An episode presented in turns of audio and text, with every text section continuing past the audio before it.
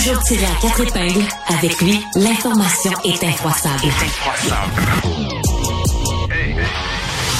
Sa voix réconfortante et rassurante raconte les histoires qui frappent notre quotidien comme si nous étions dans un récit d'aventure.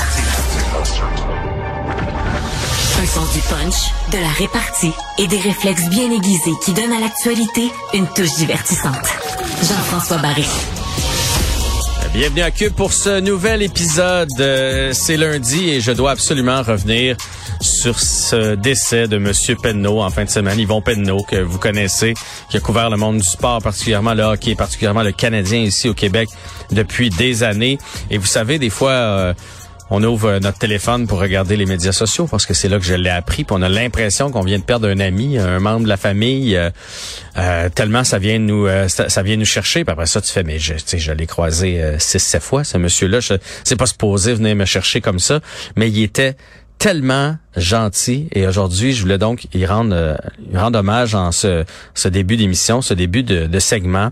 Euh, moi je l'écoutais lorsque j'étais jeune là, évidemment. Yvon Penneau euh, couvre le, a couvert le hockey pendant des années et, des années. Fait que c'était devenu la, la voix du Canadien pour moi. Et j'ai eu la chance par la suite de, de le rencontrer parce que j'ai œuvré dans le monde du sport euh, à gauche et à droite là. J'ai j'ai j'ai travaillé un petit peu à TVA Sport. J'ai travaillé XM Radio dans le temps une radio euh, sportive. Euh, je suis faire un petit au 91.9 j'ai fait des sports à caféine à la radio. Bref euh, j'ai eu la chance de rencontrer monsieur euh, monsieur Penneau. Et moi j'étais quand même impressionné lorsque j'ai rencontré monsieur euh, Yvon Penneau. Et ce que j'ai remarqué c'est sa gentillesse et aucunement prétentieux parce qu'il y a plusieurs journalistes à Montréal qui couvrent le Canadien. Des fois, tu as l'impression que il y a Nick Suzuki, Cole Caulfield, puis eux autres tout de suite après. Yvon Penneau, c'était pas ça.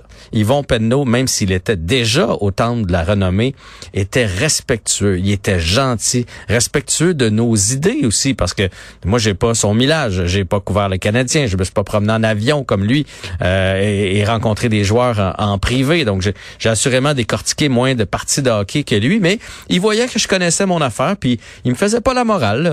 On, échangeait ensemble sur nos, opinions parce qu'on dirait qu'il était conscient qu'il n'y a pas juste une façon de voir le hockey. Lui pouvait voir ça euh, d'une façon, moi je voyais ça de l'autre. On échangeait.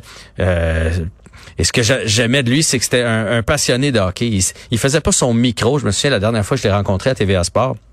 Il faisait pas son segment, puis il avait hâte de s'en aller. Il était là.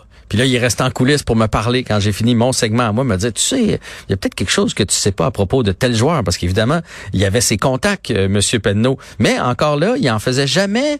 Euh, il y a des, des, des journalistes, des fois, tu as l'impression là, que c'est les seuls à avoir des contacts, là, puis que c'est les plus informés, des plus informés. Monsieur Penneau faisait pas ça. Il était discret là-dessus. Et, et- et c'était tellement un passionné de hockey. Quand je l'écoutais encore récemment nous dire que, bon, ce soir, je décris un match entre Chicago et Dallas. Là, tu fais, hey, lui, il va écouter Chicago, Dallas, tu sais. Ça va bien au-delà du Canadien, bien au-delà là, de ce qui se passe ici. Il aime le hockey. Et je trouvais qu'avec son âge quand même avancé, il connaissait tous les joueurs. Je l'admirais par sa lucidité. Je trouvais aussi qu'il était actuel. Il avait réussi parce que des fois, lorsqu'on entend les, les plus vieux entraîneurs, les plus vieux analystes, tu fais, bah oui, mais là, c'est plus comme dans le temps. Là. Tu sais, il, il nous, il nous parle de hockey, comment ça se jouait dans ce temps-là, on devrait faire ça comme dans le temps. C'est plus ça. La game a évolué et Monsieur Penneau avait évolué avec la game. Il s'était, euh, c'est ça, il s'était amené de façon euh, à être actuel, à être au goût du jour. Et évidemment, c'était une mine d'or d'anecdotes. Euh, si tu avais le malheur de te retrouver en coulisses avec lui, il y avait toujours quelque chose à dire sur un défilé de la Coupe Stanley ou un voyage en avion ou la blessure de quelqu'un. C'est quelque chose que, évidemment, lui avait vécu que nous, on n'avait pas vécu. Il y avait tout un sens de l'humour aussi. Encore plus, je trouve, en vieillissant, c'est comme s'il y avait une espèce de détachement euh, par rapport au métier, puis qu'il voulait qu'on fasse ça de façon plus détendue euh, avec la technologie, entre autres, parce qu'il y a plusieurs de ces segments que M. Penneau faisait euh, de la maison, puis ça marchait pas toujours. Puis il l'avouait qu'il était pas capable de, de comprendre comment ça fonctionnait, puis de réparer euh, euh, son bidule. Et il y avait un timbre de voix bien à lui. Il y avait des expressions bien à lui, comme « c'est terminé » lorsqu'une série était terminée selon lui à 2-0 puis qu'il pensait que l'autre équipe avait pas de chance de remonter, il disait un espèce de c'est terminé. Alors monsieur Penneau, merci et j'espère vraiment qu'il y a du hockey présentement où vous êtes parce que vous étiez vraiment un passionné.